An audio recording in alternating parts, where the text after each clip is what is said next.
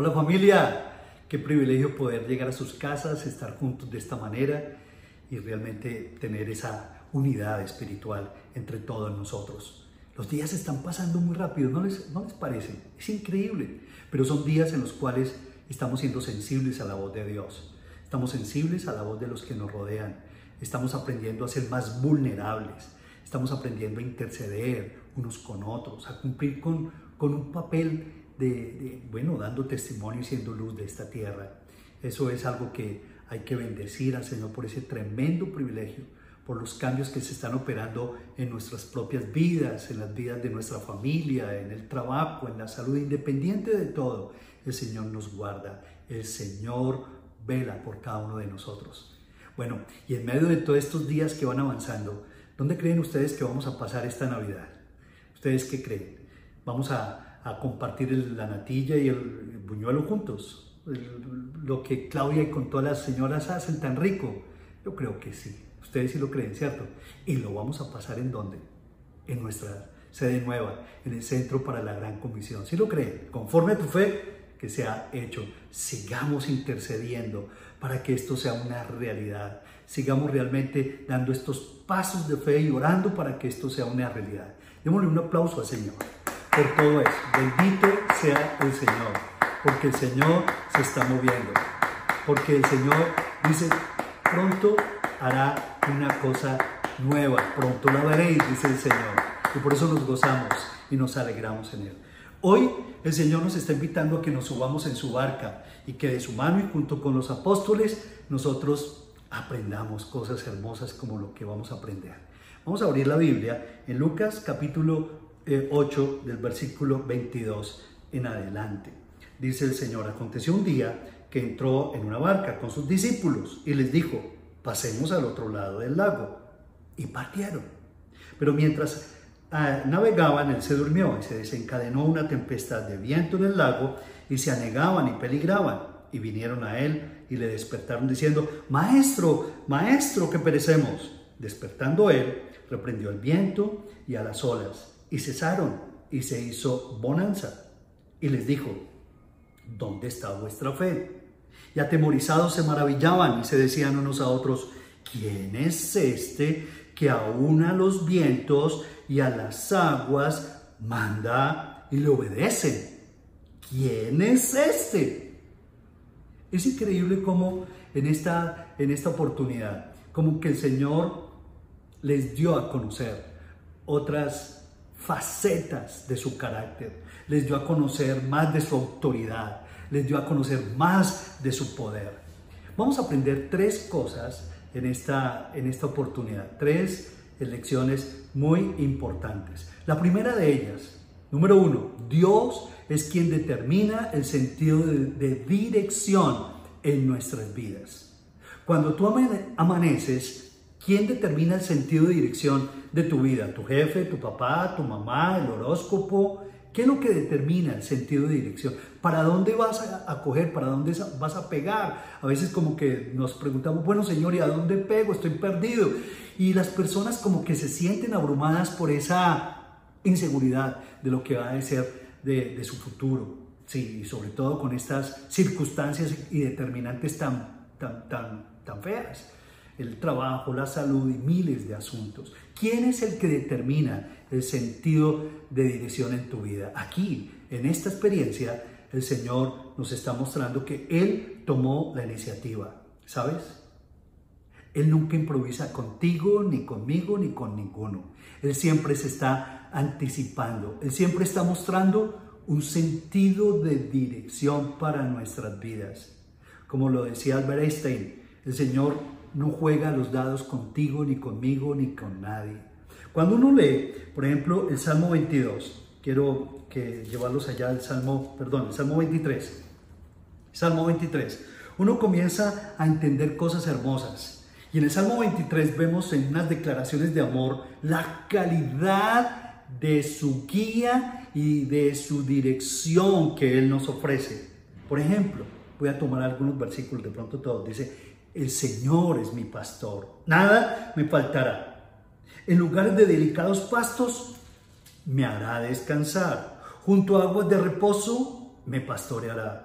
confortará mi alma, me guiará por sendas de justicia, por amor de su nombre. Independiente de las circunstancias adversas, Él nos garantiza, independiente de todo, dice, me guiará por sendas de justicia, por amor de su nombre. Dice el versículo 4, aunque ande en valle de sombra y de muerte, no temeré mal alguno, porque tú estarás conmigo. Tu vara y tu callado me infundirán aliento. Versículo 5. Aderezas mesa delante de mí en presencia de mis angustiadores. ¿Hay angustiadores alrededor de tu vida? Él va a aderezar banquete en presencia de tus angustiadores. Te lo va a aderezar y preparar para ti. Es lo que dice el Señor. Unges mi cabeza con aceite. Mi copa está rebosando. Y el versículo 6. Ciertamente el bien y la misericordia me seguirán todos los días de mi vida y en la casa del Señor moraré por largos días. En otras palabras, lo que el Señor te está diciendo es tu futuro. Lo que te preocupa es tu futuro. Tranquilo. ¿Por qué? Porque en tu futuro todo está incluido. Nada me sobrecoge a mí, dice el Señor.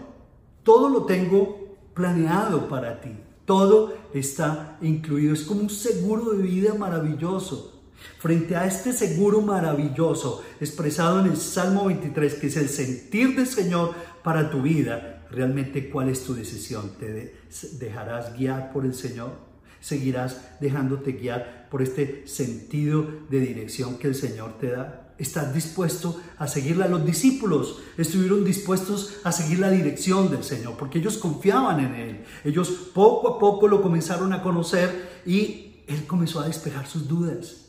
Y esto les dio bases, herramientas para seguir depositando su confianza en el Señor. A Josué, cuando él iba a entrar a la tierra prometida con el pueblo de Israel, pues eh, Josué estaba preocupado, por supuesto, porque era quien había tomado la posta de Moisés. La figura de Moisés era avasallante. Pero el Señor, leyendo el pensamiento de Josué, le dijo, Josué, no te abrumes, no te asustes, solamente esfuérzate, le dijo, y sé muy valiente. ¿Para qué? Para cuidar de hacer todo lo que Moisés te mandó. No te apartes de ni a diestra, no te apartes ni a siniestra de lo que el Señor, de lo que Moisés te mandó, para que seas prosperado en todas las cosas que emprendas.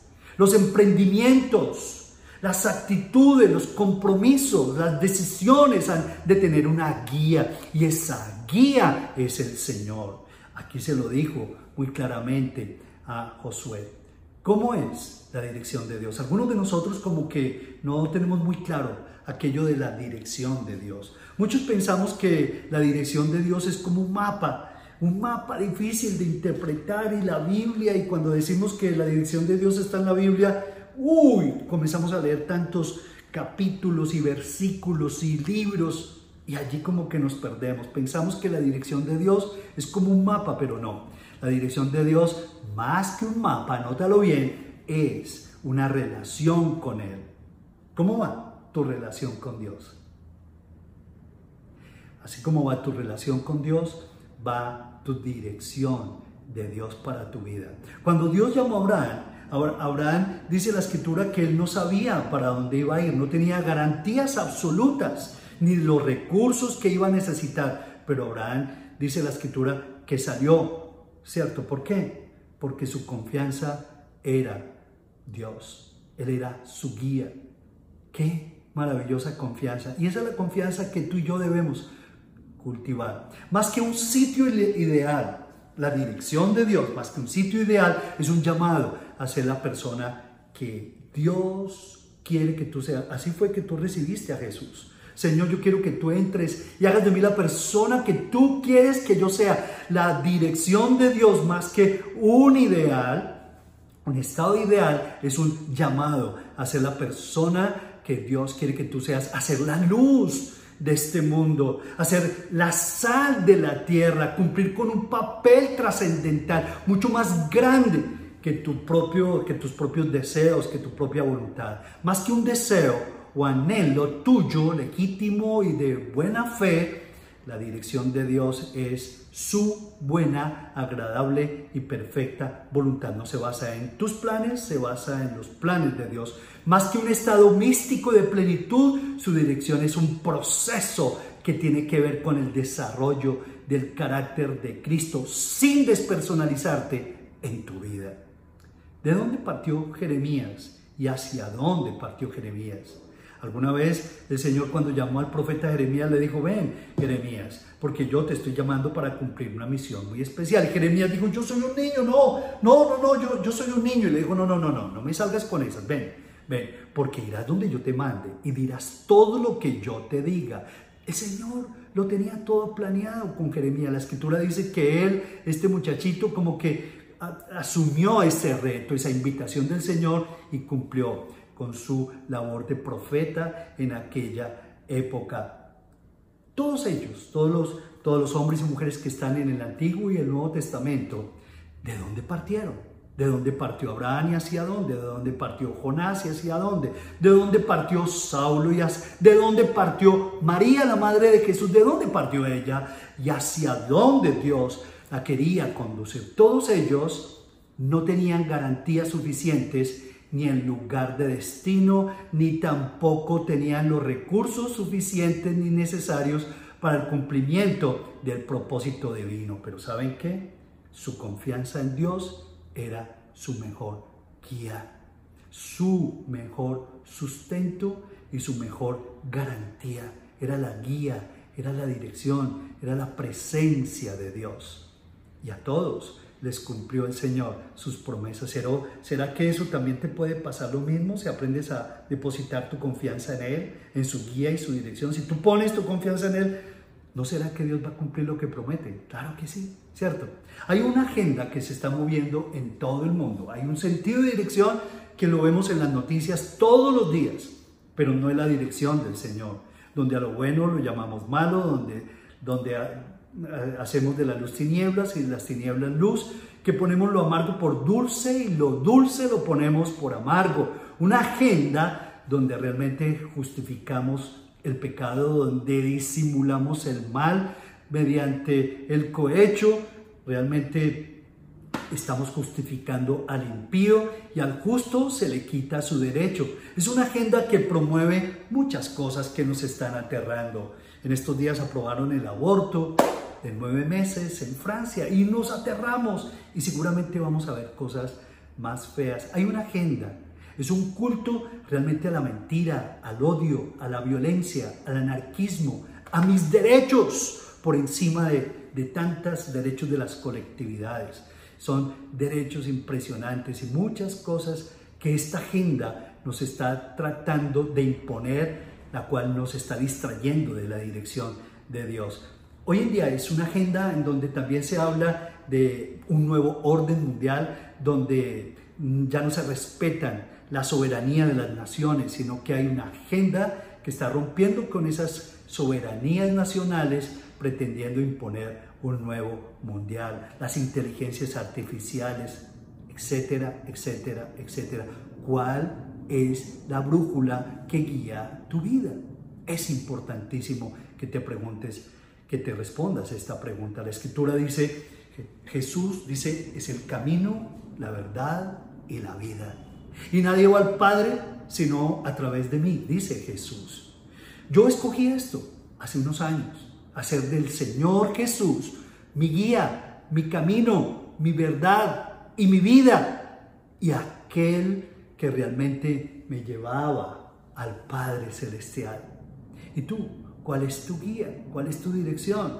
Desde ese momento mi vida comenzó a ser completamente distinta. Cuando yo veo todas estas agendas, la verdad es que nosotros estamos seguros de que el Señor nos está moviendo a que también no nos quedemos como manicruzados y absortos, interpretando y viendo estas noticias, sino de que nos está moviendo hacia el cumplimiento de la gran comisión. Que el Señor te bendiga y que tú mismo te dispongas a moverte en esa guía y dirección en el cumplimiento de la gran comisión. Démosle un aplauso al Señor porque no nos dejó, no nos dejó tirados acá sin guía y sin dirección. No, al contrario.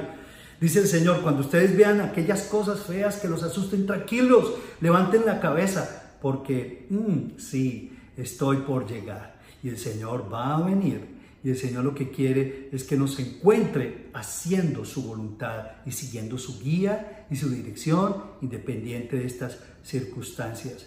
Jesús les dijo, volviendo al capítulo de Lucas, pasemos al otro lado del lago. Y los discípulos partieron. La pregunta es, ¿partirás con el Señor? ¿Seguirás al Señor? ¿O te quedarás más bien en la playa, retraído, lleno de miedos, temores y de prejuicios? Versículo, acuérdate, versículo, perdón, acuérdate que el primer punto es ese. Dios es quien determina el sentido de dirección de nuestras vidas. Vamos al versículo 23 de Lucas capítulo 8. Pero mientras navegaban, él se durmió y se desencadenó una tempestad de viento en el lago y se anegaban y, y peligraban. Y dice la escritura, vinieron a él y le despertaron diciendo, maestro, maestro, que perecemos. Número dos, segunda lección, necesitamos aprender a recibir el impacto del viento y de las olas. ¿Las estás escuchando? Seguramente me dirás, Pablo, no sabes las olas, el viento y la tempestad que estoy pasando. Pero sabes, te digo con todo respeto, si no quiero subestimar tu, momento de, de dificultad, pero eso es parte del discipulado de toda la vida. A los unos y a los otros nos pasan las cosas. ¿Sí? ¿Cómo está tu vida? en estos cinco meses de vientos y tempestades. Los vientos y las olas son necesarias para qué? Para que nosotros aprendamos a conocer el poder, la autoridad y aunque no lo creas, el amor del Señor es parte del discipulado. Hace unos años Dios nos permitió pasar por un momento difícil de, viento y de olas y de turbación. Estábamos en Valledupar hace muchos años. Estaba Ana Paola muy pequeña, Andrea todavía no, no había nacido, y nos fuimos a, con, un grupo de parejas a disfrutar de un día, un día de sol en el río de los Clavos, allá en el Cesar, cerca de Valledupar. Y de pronto es que todo lo teníamos listo, eh, habíamos llevado chivo, habíamos preparado, bueno, eso fue un sancocho espectacular que todo lo teníamos listo. Los niños estaban compartiendo, habíamos alrededor como de 50 personas, un día de sol espectacular de pronto fue que comenzamos a escuchar un ruido como de un animal gigante. Y desde el puente comenzaron a gritar las personas, cuidado, cuidado. Nosotros nos volteamos a ver de dónde venía ese ruido. Y de pronto es que vamos viendo un muro de agua que se viene hacia nosotros, la cosa más espantosa. Alguno de ustedes ha experimentado esto, ha pasado por estas. La creciente del río Los Clavos. Cuando ya veíamos este muro de agua, que eran como por ahí unos cuatro metros, de, no, pues a correr los niños donde estaban, éramos todos parejas con nuestros hijos pequeños. Eso fue terrible, eso fue terrible. Comenzamos a correr y yo me acuerdo que en ese momento yo le dije, Señor, no puede ser, Padre Celestial, ¿dónde está Ana Paola? ¿Dónde está Claudia? ¿Dónde están todos? Señor, en el nombre de Jesús, Señor, permite que, esta, que este río se detenga, que esta creciente se detenga. Y lo primero que hicimos nosotros fue agarrarnos de, unos, de, unos, de unas ramas que salían de un árbol y nos agarramos todos. Había una señora recién operada del corazón, Claudia atendiéndola. No, eso fue una tremenda locura. Pero ¿saben qué? El Señor estuvo con nosotros. En esos momentos hubo muchas reacciones. Habían personas maldiciendo, vociferando, criticando que a, dónde los habíamos llevado, que en fin, eso fue una locura. Pero vimos la gloria de Dios. Vimos la respuesta de Dios. Inmediatamente, cuando vimos que toda la comida, el chivo, el sancocho, por supuesto, río abajo, y cuando comenzamos nosotros a levantar la mirada buscando los niños, todos los niños se habían alcanzado trepar al, al, puente que había. Y eso fue algo hermoso. No tuvimos ningún problema. La señora del corazón casi se le sale, ¿cierto? Pero hubo una maravillosa manifestación del Señor. ¿Cómo va tu vida en medio de vientos y de olas? Claudia y yo salimos muy tratados de esta experiencia, muy bendecidos. Salimos muy como más fuertes en nuestra fe, mucho más maduros, mucho más unidos y también casi todos, todos prácticamente, salimos viendo el poder y la autoridad del Señor. Después de estos cinco meses, eres más cuidadoso que antes, eres más amoroso que antes. ¿Cómo está tu vida? ¿Cómo está tu carácter? ¿Estás más moldeable y dispuesto para Él? ¿Está apareciendo en ti un hombre manso y humilde? ¿O sigues encerrado en tu propia prepotencia? ¿Eres la misma persona de antes de la pandemia o ya se te ven cambios de madurez en tu carácter? Creo que sí. La vida trae sus luchas tanto a cristianos como a no cristianos. ¿Quién dijo que a nosotros, los cristianos, que nos está garantizada una vida color de rosas donde no tenemos problemas? No, eso es mentira. No nos está garantizada ese tipo de vida. Pero lo que sí se nos garantiza es que el Señor es nuestro pastor y que nada nos faltará, ni su guía, ni su dirección, ni su amor. Se nos garantiza que Él es el mismo ayer, hoy, por los siglos y que nunca nos abandonará ni nos dejará. Es necesario que pasemos por momentos donde el viento nos pega y las olas nos asusten, pero son necesarias esas experiencias con Dios aprender a recibir el impacto del viento, eh, las aguas y la tempestad, saca a luz muchas carencias de nuestro carácter, saca a luz nuestras debilidades, saca a luz nuestros miedos, saca a luz nuestros complejos para que Dios los sane y para que realmente seamos libres. Eh, Dios nos permite esto para que nosotros conozcamos la verdad de nosotros mismos. Dice, conoceréis la verdad y la verdad os hará libres. Y aunque a ti te parezca que el Señor, como dice esta, esta tremenda aventura, aunque te parezca que el Señor se está durmiendo, el Señor está contigo. Él no se dormirá, el que te guarda. Él no se adormecerá, el que te guarda. ¿Por qué? Porque el Señor está contigo como poderoso gigante. Él está puliendo tu fe para que resulte en gloria, honra y alabanza al Señor. Luego, cambia de actitud y sea agradecido.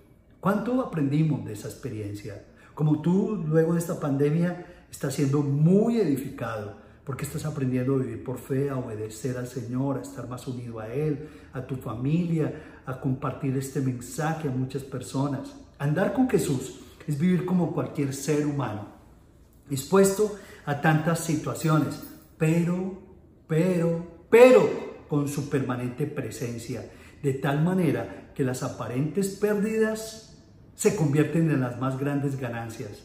Los problemas se convierten en bendiciones disfrazadas.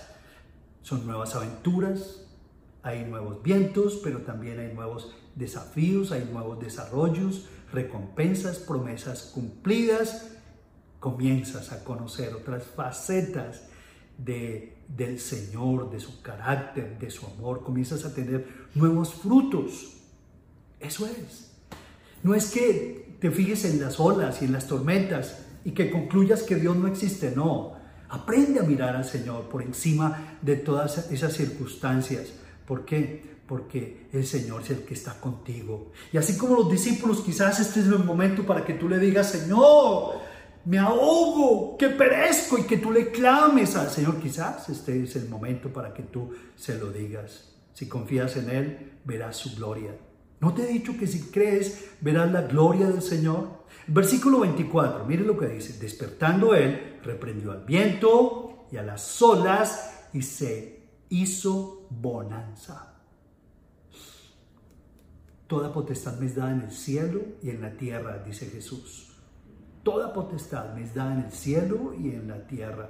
¿Cuánta autoridad hay en el Señor Jesús. Cuando tú te, te dejas cubrir de esa autoridad, esa autoridad va contigo. Pero cuando tú sales de esa cobertura, estás a tu puente de riesgo. Después no vengas a llorar. Qué bueno es decirle, Señor, yo quiero mantenerme bajo la cubierta de tu autoridad, de tu presencia, porque necesito tu guía y tu dirección. Necesitamos aprender a recibir el impacto del viento y de las olas. Tranquilo que el Señor nos va a permitir algo más allá que tú puedas sobrellevar. Él te va a dar la salida en todas tus pruebas y en todas tus tentaciones. ¿Por qué? Porque el Señor es fiel, el cual lo prometió.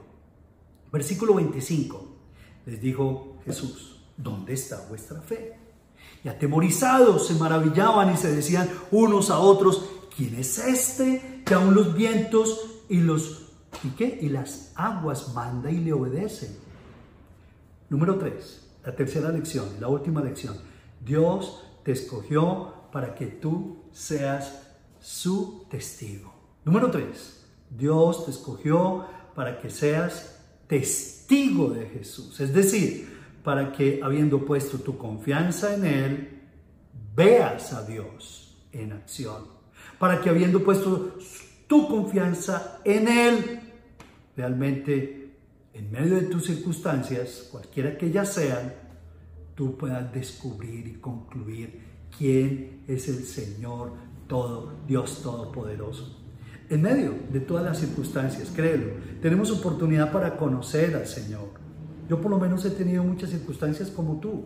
Y muchos de nosotros por eso debemos dar testimonio y grabar esos testimonios en video y mandarlos, por favor, es la oportunidad para invitarlos, para que los manden, para edificar al mundo, para que tus hijos también los vean y que tú les vayas entregando ese legado en medio de todas las circunstancias. Tenemos la oportunidad maravillosa de conocer facetas de Dios. Él es la vida eterna. Sí, Él es la vida eterna. Esta es la vida eterna que, te conozcan a ti, Señor, y a Jesucristo, a quien tú has enviado. ¿Cuándo será que, que nos cansaremos o agotaremos el conocimiento del Señor Jesús? Nunca, porque Él es eterno. Esa es la invitación que Dios te hace. Tú lo puedes conocer en medio de la escasez, como Dios proveedor, como Jehová Jireh, que ese es uno de sus nombres. Tú lo puedes conocer en medio de tu escasez como Dios Lo has conocido. Tú lo puedes conocer en medio de tu dolor o de tu enfermedad como el Dios que sana. Y lo puedes conocer como ese Jehová Rafa, ese nombre del Señor. ¿Lo has conocido? Yo he tenido la oportunidad muchas veces de conocerlo al Señor en su poder y su autoridad para sanar y para proveer de la nada el sustento no solamente para mí, sino también para muchas personas. Lo puedes conocer en medio de tus perseguidores, como el Dios que te defiende, Jehová Nishi, que tu estandarte, tu bandera, como el Shaddai, el poderoso, ¿lo has conocido en medio de tus perseguidores? En medio de tu, de tu momento de angustia y de soledad, la fe crece. Tenlo en cuenta. La fe crece cuando habiendo depositado tu confianza en Él, lo ves actuar a tu favor en medio de todas tus situaciones. Y eso te lleva a conocerlo, a, confiar en Él, a seguirlo, a seguirlo ese sentido de dirección que Él te muestra, moviéndote en fe y en confianza. ¿Qué tal si oramos? ¿Les parece? Vamos a orar por estos tres aspectos que son bien importantes. Hijo de Dios, hija de Dios. No sé cuántos años tengas, no sé por cuántas experiencias estés pasando, pero por sobre todas las cosas, considera esta tarde, esta noche, el que tú puedas confiarle tu vida al Señor y decirle, Señor, necesito una guía más grande que la que me ofrece la sabiduría del mundo, Padre, que la que yo en mi sabiduría me estoy impartiendo, Señor. Yo necesito tu guía y tu dirección. ¿Por qué, Señor? Porque yo no quiero seguir viviendo así. Muchos estamos viviendo de manera aburrida, cotidiana. No hay propósitos en medio de todas estas cosas. Solamente hay quejas y quejas, angustia y miedo del futuro. Pero dile, Señor, yo no quiero que estas cosas me sigan determinando, me sigan guiando mi vida, porque eso me está afectando, Padre Celestial. Yo necesito una vida distinta, guiado por ti. Padre, yo me rindo ante ti te pido que tú me dirijas, Señor, con tus propósitos. No quiero seguir viviendo a mi manera, quiero vivir a la tuya. Quiero entender que tu dirección no es un mapa, no es un lugar ideal, no es un estado místico, es una relación contigo. Y allí, Señor, tú me vas a revelar tantas cosas y me vas a transformar y me vas a usar, bendito Dios. No quiero vivir de manera aburrida, sin luz, sin verdades, Señor. Por lo tal, yo te pido que me permitas cultivar un sentido de misión y de destino. Enséñame que aquí yo no estoy para simplemente valerme de ti o servirme de la vida, sino que estoy aquí, vivo en la vida, para glorificar tu santo nombre y cultivar una actitud de permanente cambio. Gracias, Señor. Declaro que tú, Señor, decido que tú seas el que, quien determina el sentido de dirección de mi vida, Padre Celestial. Hoy te estoy suplicando que me enseñes a recibir el impacto de las olas y del viento, de las tempestades, Padre, tú lo sabes exactamente por las que yo estoy pasando. Pero quiero, Señor, tener una actitud enseñable y que me pulas, que me orientes, que reordenes mis caminos. Sí, oh Dios, y que hagas de mí una persona más sensible a tu voz, más humilde, con la actitud adecuada para que yo pueda salir en medio de estas olas fortalecido en la fe y dando testimonio de que la vida es distinta contigo, Padre, de que tu guía y tu dirección me garantizan algo completamente nuevo, Padre. Señor, yo te ruego que hagas de mí ese testigo, ese testigo, Padre, que yo pueda entender, Señor, que tú me has llamado para que yo vea todos los días tu poder y tu favor, Señor, en cada área de mi vida cuando yo confío en ti, que yo lo vea, Padre Celestial. Abre mis ojos, dile, abre mis ojos, oh Dios, para que yo vea esa magnífica voluntad tuya, Padre. Y que tú me enseñes a ser ese testigo, que yo vea tu gloria y que yo la pueda contar a muchas personas y que pueda ganar a mi familia, Señor, al contar y al, permitir que ellos vean cómo mi vida está siendo transformada y cómo reflejo tu amor y tu poder y cómo, Señor, me uno al ejército de soldados tuyos que en el mundo entero estamos unidos en el cumplimiento de la gran comisión, Padre Celestial. Padre, toma, toma mi casa, toma mi hogar, Señor, en el nombre de Jesús, y permite que estas tres lecciones, Padre amado, las podamos nosotros recibir, que tengamos descubrimientos de tu presencia, de tu poder, de tu autoridad, de tu cobertura, la manera como tú actúas, que podamos nosotros tener una guía, una dirección a través de tu presencia, de tu espíritu, de tu santa palabra, que nos las vaya revelando, Señor. Y que, Señor, que los vientos y las tempestades no las veamos como aspecto, Señor, determinante en nuestras vidas, sino como un elemento a través del cual tú formas en nosotros gente nueva, gente de carácter y gente fiel, Padre. Te adoramos y te bendecimos. Que tu bendición sea en cada uno de los hogares. Levanta, tus manos a Dios. Dile, Señor, que tu bendición sea en cada uno de los hogares. Que tu bendición sea en cada uno de los enfermos. Pon tu mano de sanidad de liberación en cada matrimonio, Padre. Te lo suplicamos. Pon tu mano de sanidad en Colombia. Esparce, Señor, tu bendición sobre cada contagiado. Elimina ese COVID-19 y permítenos ver tu gloria, Señor, reactivando la economía, levantando al enfermo, Señor, consolando al afligido, viéndole los ojos a los ciegos, despertando el oído a los sordos, Padre, y poniendo a caminar al que está allí lleno de parálisis, Padre Celestial. Te damos gracias por tu buena voluntad, agradable y perfecta, en el nombre precioso de Jesús, que sea tu amor, el amor de Dios el Padre, la gracia de Cristo Jesús y el poder del Espíritu Santo reinando en cada hogar. En Cristo Jesús. Amén. Los amamos, los amamos, no se vayan, todavía hay más. Bendiciones, bendiciones a todos, pórtense bien.